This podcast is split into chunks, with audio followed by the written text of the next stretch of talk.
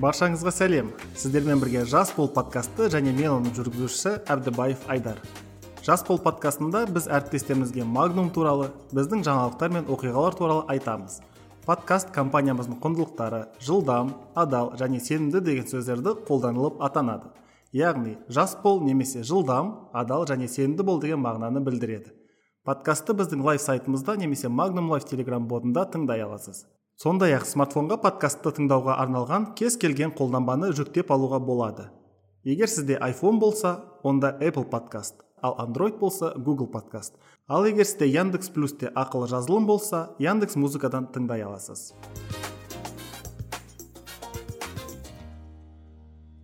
Бүгін біз магнумда баға көрсеткіштері бағалықтар немесе қарапайым тілмен айтқанда ценнингтер туралы сөйлесетін боламыз. Бүгін бізде қонақта алматыдағы нөмір 39 филиалдың директоры гүлнұр абишева және алматыдағы 21 филиалдың директоры эльмира досжанова.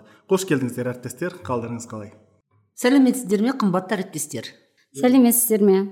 Құрметті қонақтар қош келдіңіздер. Бүгін біз сіздермен ценнингтер туралы әңгіме жасайтын боламыз. Және осы біздің бағалықтар туралы менде сіздерге бірнеше сұрақтарым бар. Ә, жалпы осы баға көрсеткіштері сауданың маңызды атрибуттары екені белгілі иә? Оған неліктен соншалықты назар аударған маңызды? Сол туралы айтып бере аласыз ба? Иә баға белгілерімен жұмыс істеу өте маңызды. Біздің жұмысымыз ең маңызды бөлігі болып ә, саналады. Өздеріңіз білесіздер егер баға белгілері болмаса сату да жоқ. Дүкеннің әрбір үшінші сатып алушы егер тауардың бағасы туралы ақпарат болмаса сатып алудан бас тартады. Сондықтан біздің міндетіміз сатып алушыларымыз үшін барынша қолайлықты қамтамасыз ету. Рахмет гүлнұр ханым. Яғни ценнингтер яғни бағалықтар болса онда бізден біздің клиенттер көбірек тауар алады иә? Эльмира ханым сіздің ойыңызша осы ценнингтердің бағалықтардың негізгі маңыздылығы біздің дүкендерде қандай? Өте маңызды. Себебі өзіңіз де мысалы магазинге келген кезде қалтаның толықтығына қарамай бағаға қарайсыз.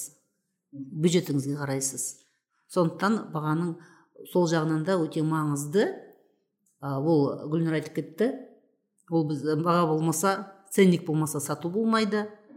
Ценник болмаса біздің тұтынушылардың бізге сенімі төмендеп кетеді. Керемет керемет. Иә яғни осы ценниктерге балықтарға байланысты көп нәрсе бізге қолайлы болып тұр. Енді эльмира ханым менде тағы қосымша бір сұрағым.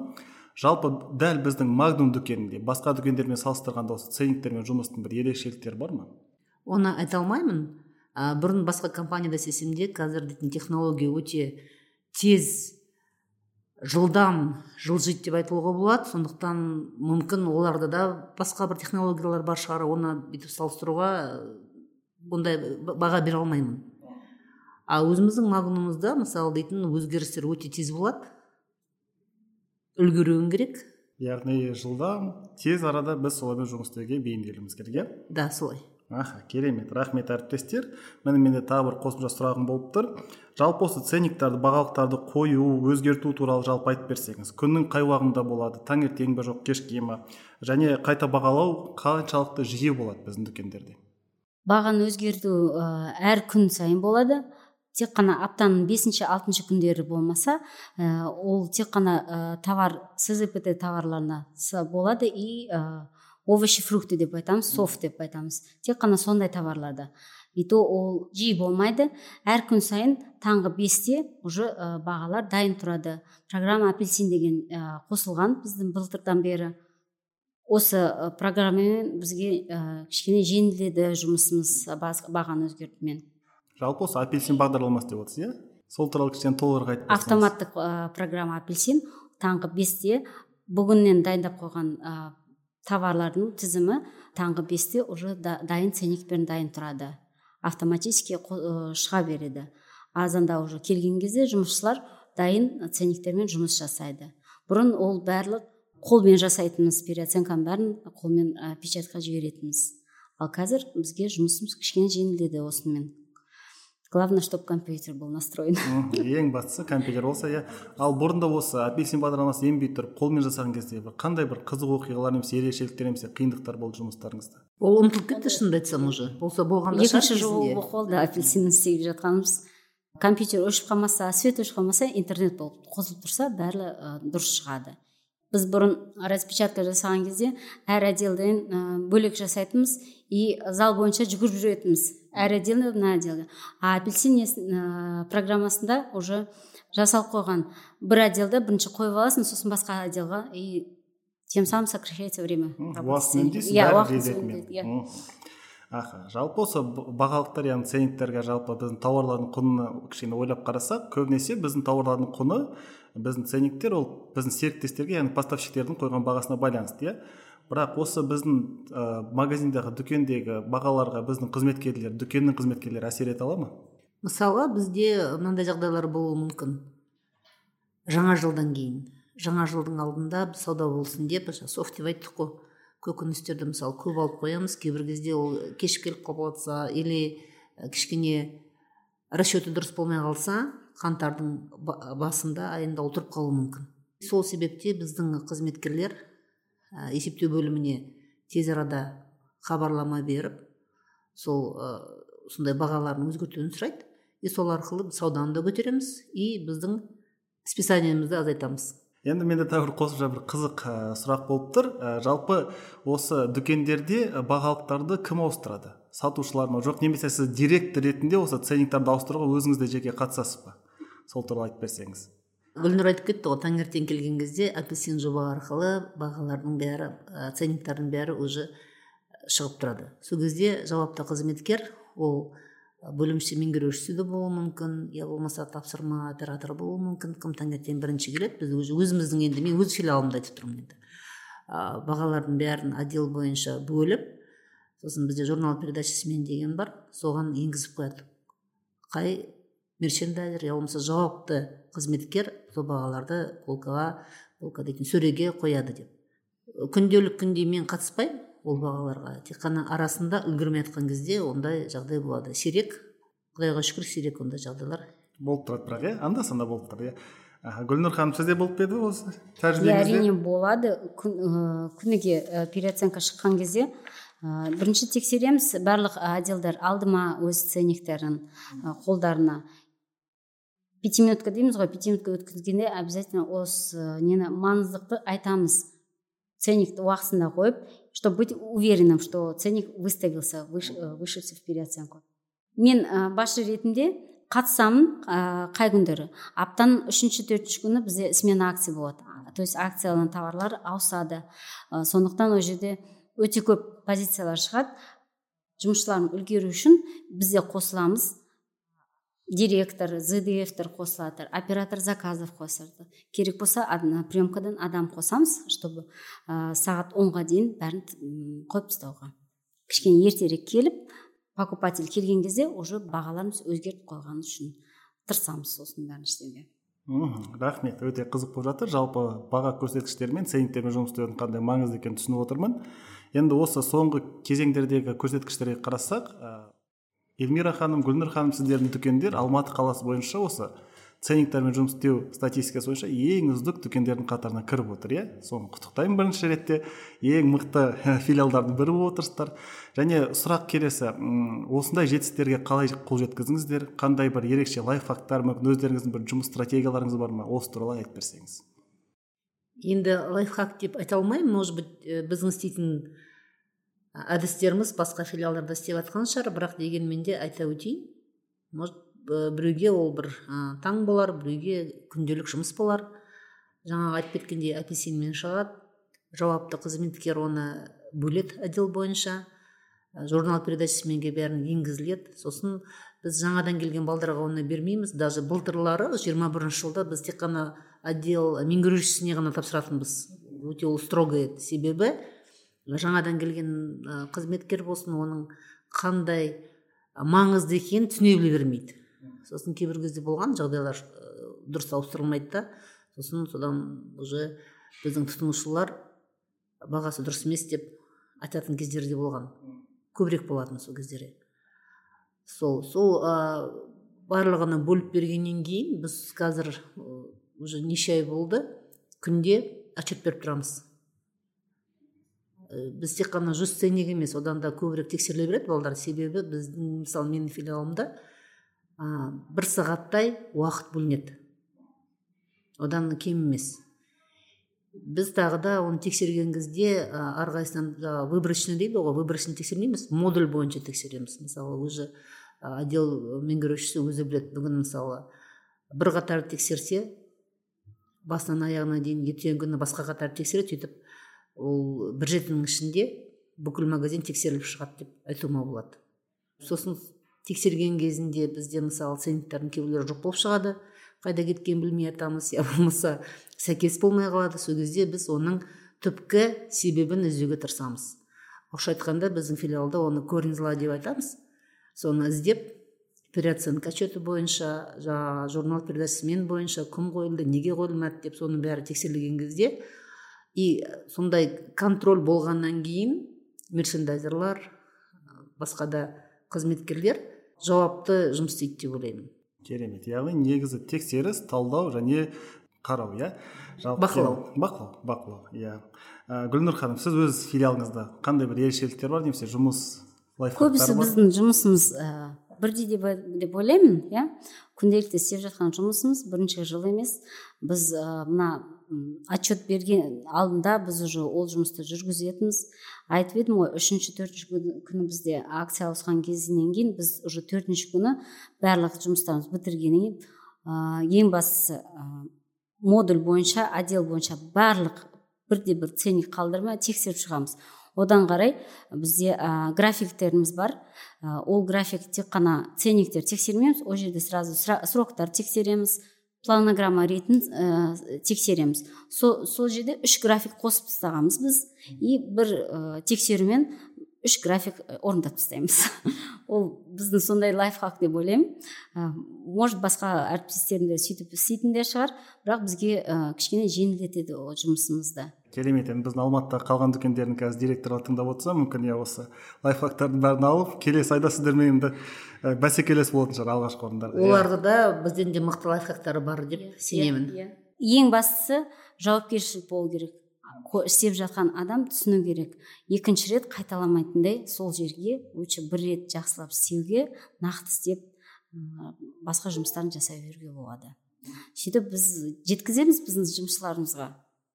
Лучше один раз правильно чем сто раз переделать. Иә рахмет әріптестер. Жауаптарыңыз өте керемет болып жатыр енді гүлнұр ханым эльмира ханым ә, жалпы магнумда біз кейде мынандай әртүрлі кейстер туралы естіп жатамыз иә? Біздің ә, клиенттер келеді тауарды алады.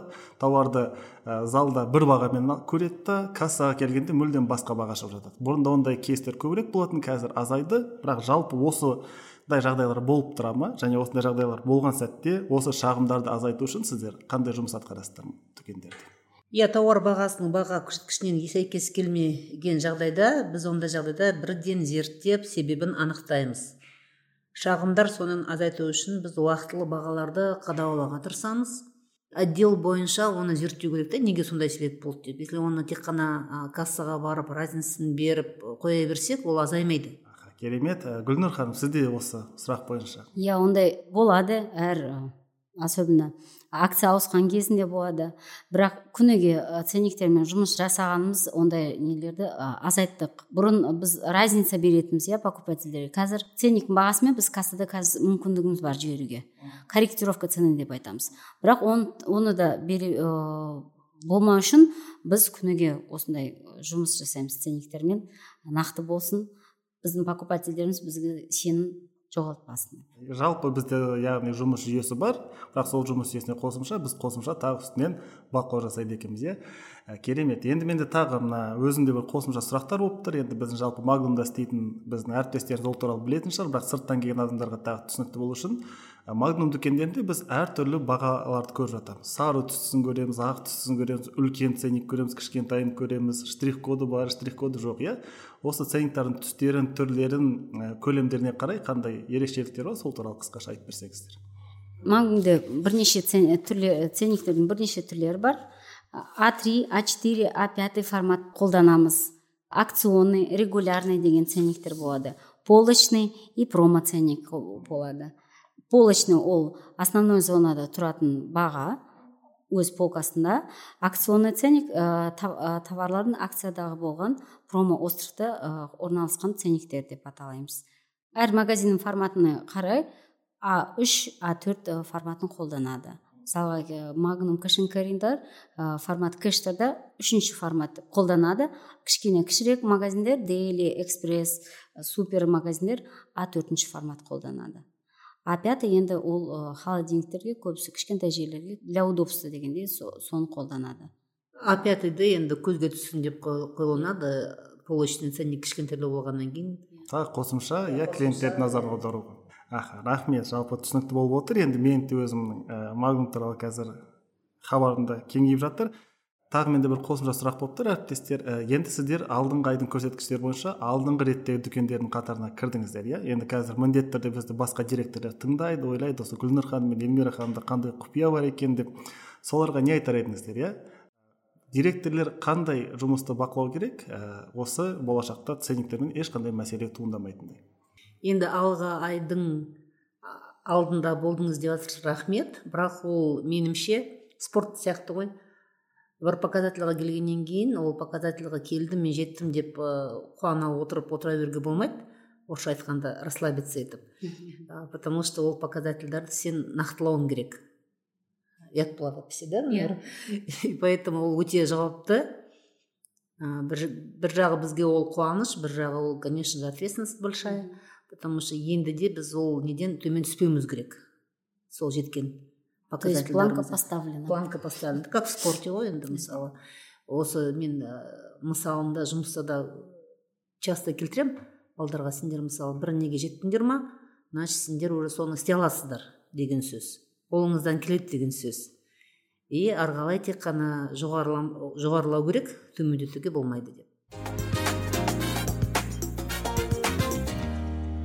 Ал әріптестер жалпы осы бізде ценниктарды жалпы дүкендерімізде сатушылар орналастырады әртүрлі қызметкерлер орналастырады. Осы ценниктарды қою барысында мүмкін жіберген қателіктер немесе осы жұмыс барысында бір болған қызықты оқиғалар дүкендеріңізде болып па еді? Иә ондайлар болып тұрады. Менде бір сатушы бала жұмыс істеген. Ценнигің жоқ деп мысалы мына жерге не қоймайсың дегенде бір күні келсем он шақты товардың бір бір не ғой енді бір штрих код он фейс болып тұрған товардың әрқайсысының астына қойып қойған. Бізде регламент бойынша мысалы бірінші мен он біріншінің астына қоямыз ғой ценниктерді ол бүкіл нелердің астында. Қаншама фейс тұрса соның бәріне қоя берген. Полка ценниктен көрінбейді. Мынаны неге істедің десем маған айтқан жауабы біреуі жоғалып түсіп қалса екіншісі бар ғой. Осы ыңғайлы емес па осы ұсынысты сіз жоғарыға бағаны қарайтын қызметкерлерге айтыңызшы деп бір ай бойы ізімнен қалмады. Мен оған түсіндірдім енді әрине. Өтіп істеуге болмайды бізде өзіміздің регламентіміз бар деп өйтіп әрең түсінді. Бірақ ол ә, сол өзінің лайфхакі болып арасында сөйтіп қойып тастайтын мысалы үш товар бір үш фейс болып тұрса бір штрих код үшеуіне де қойып тастайтын арасында сөйтіп неше мәрте сөйтіп ұстап алатынбыз сөйтіп болғаны кейін ол уже ға ауысып кетті. Оған да ол бір карьералық рост болды. Бірақ сол сондай бір оқиға болған. Ең бастысы түсінсе болды иә бізде нақты регламенттер бар екен. Ал жалпы біздің осы дүкенге келген жаңа қызметкерлер келеді мысалы сатушы позициясына немесе басқа жұмысқа иә. Соларды осы ценниктермен жұмыс істеуге оларды кім үйретеді оларда тәлімгер бола ма жоқ арнайы оқыту бағдарламасы бар ма? Иә жаңадан келген жұмысшыларға обязательно наставник дейміз ғой наставникке тапсырамыз. Ол үйретеді. Бір аптадан кейін оған оқыту бағдарламасы келеді. Одан кейін ол барлық осы біз айтып жатқан ценник туралы сол курста болады. Одан кейін олар тест тапсырады. И күніге ол жұмыс сол жұмыспен айналысқаннан кейін уже жаңадан сотрудник уже ертеңіне дайын болып сатушы болып тұрады. Иә бірнеше күн иә. оқығаннан кейін дайын сатушы иә, шығады иә. иә. Аха жаңа бір сөздеріңіздің арасында айтып кеттіңіздер бізде ценниктер мысалы жаңа баға көрсеткіштері бірінші бірінші сол жақтан бастап бірінші фейстің астына қойылады содан кейін он фейс өткеннен кейін он біріншіге қойылады деп иә. Жалпы осындай регламенттер ә, не себептен пайда болды? Мен өзіме мысалы қазір қызық болып отыр неліктен бәрінің астына қойып тастауға болмайды мысалы. Енді неліктен деп мен айта алмаймын. Енді ол өзіңіз даже былай бір совет етсеңіз бүкіл тауарлардың астына ценник болып жатса ол да бір маған тұтынушылар үшін неудобно сияқты болып көрінеді да. Зачем лишние расходы бір жағынан? Маған осы дұрыс сияқты өзіме. Бір мен он біріншінің астында. А с другой стороны ә, бұл не стандарт мерчендайзинга дейміз. Сол ә, стандарт бойынша сөйтіп қойылады. Ол жерде прописан. Сол регламент сол жерден шықты яғни тұтынушының алдында өте қатты ақпарат жиналмас үшін иә және ақпарат жеткілікті болу үшін біріншіде және он біріншіге қоямыз. Аха керемет. Иә енді біз көріп отырмыз жұмыс жалпы ә, тез үйренуге болатын бірақ жұмыс оңай емес жаңадан келген әсіресе біздің қызметкерлерге жұмыс оңай емес секілді. Жаңадан келген ә, сатушы жаңадан келген қызметкер осы ценниктермен жұмыс істеуді қанша уақытта меңгере алады және оған қанша оның ә, ресурстары кетеді?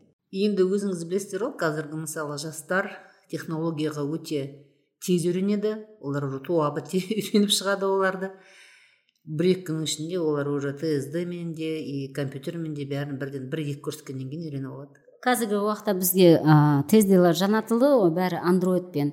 Ә, бұрынғы біз қолмен ә, бәрін печатьқа жіберетінбіз а қазіргілер уже онлайн деп жібере береміз мобильный принтерге. Ол да бізге кішкене жұмысымызды жеңілдетті. Сондықтан да мысалы біз жұмысымызда біз өзімізді ұжым деп емес команда деп өзімізді сондай болғымыз келеді да команда деп айтылған. Потому что ұжым ол ұжым бола береді а команда это взаимовыручка деп айтамыз ғой. Біздің мысалы тағы да бір лайфхакымызды айтып кетейік. Лайфхак деп айта алмаймын енді ол біздің ата бабаларымыздан кеткен нәрсе особенно былтырлары біз сондайды қолданатынбыз бізде. Мысалы өзіміздің клич деп айтылады. Ұран асар деп аламыз мына біздің ішкі чатымызда біреу қиналып жатса асар деп жазыңдар дейміз. Сол кезде басқалар барып көмектесу керек. Ә, былтыр бір қиын болған кезінде кадрлар жетіспей көкөніс бөлімдерінде сөйтіп жазып жіберсе басқа меңгерушілер басқа продавецтер барып бір жарты сағаттың ішінде көмектесіп жіберсе бәрі орнына келе қалады. Сол бізде өзіміздің филиалымызда тағы да осындай ұранымыз бар. Асар одан да басқа біздің девизіміз бар совершенство нет предела дейміз. И осы төрт бес айда ма? Кайдзен деген келді деген кезде біз таңқалғанбыз ой бұның бәрін біз баяғыда істеп жатырмыз. До японцев уже деп күлгенбіз. Кайзен деп аталатынын білмесеңіз де кайдзенді бұрыннан бері істеп жүр екенсіздер иә? потому что совершенство нет предела деген біздің девизіміз бар. Ол бізде күнделікте баға болсын басқа да бір операционный процесстер болсын сол бір дұрыс істелінбесе біз сұрақ қойып пять почему? дейтін бар ғой. Сол тойота компаниядан шыққан өнім да. Сол почемуларды қойып қойып оның түпкі себебін тауып яғни тиімді жұмысқа қол жеткізесіздер. рахмет біздің әріптестер ә, сіздердің арқаңызда қазір ценниктер туралы баға көрсеткіштер өте көп ақпарат алды деген ойдамын. Ә, біздің болашақ директорлар да қазір тыңдап осы ақпараттың бәрін сүйсін деп отырған шығар. Жалпы әріптестер бүгінгі қызықты әңгімелеріңіз үшін көп рахмет. Шынында да тәжірибелеріңіз басқаларға үлгі болатындай болып отыр. Бізбен пайдалы ақпаратпен бөліскендеріңізге тағы бір алғыс айтқым келіп отыр. Эльмира ханым гүлнар ханым бүгінгі біздің подкастымыз үшін сіздерге үлкен рахмет. Сіздерге де рахмет. Өзге болдық деген даже мен ойламаппын.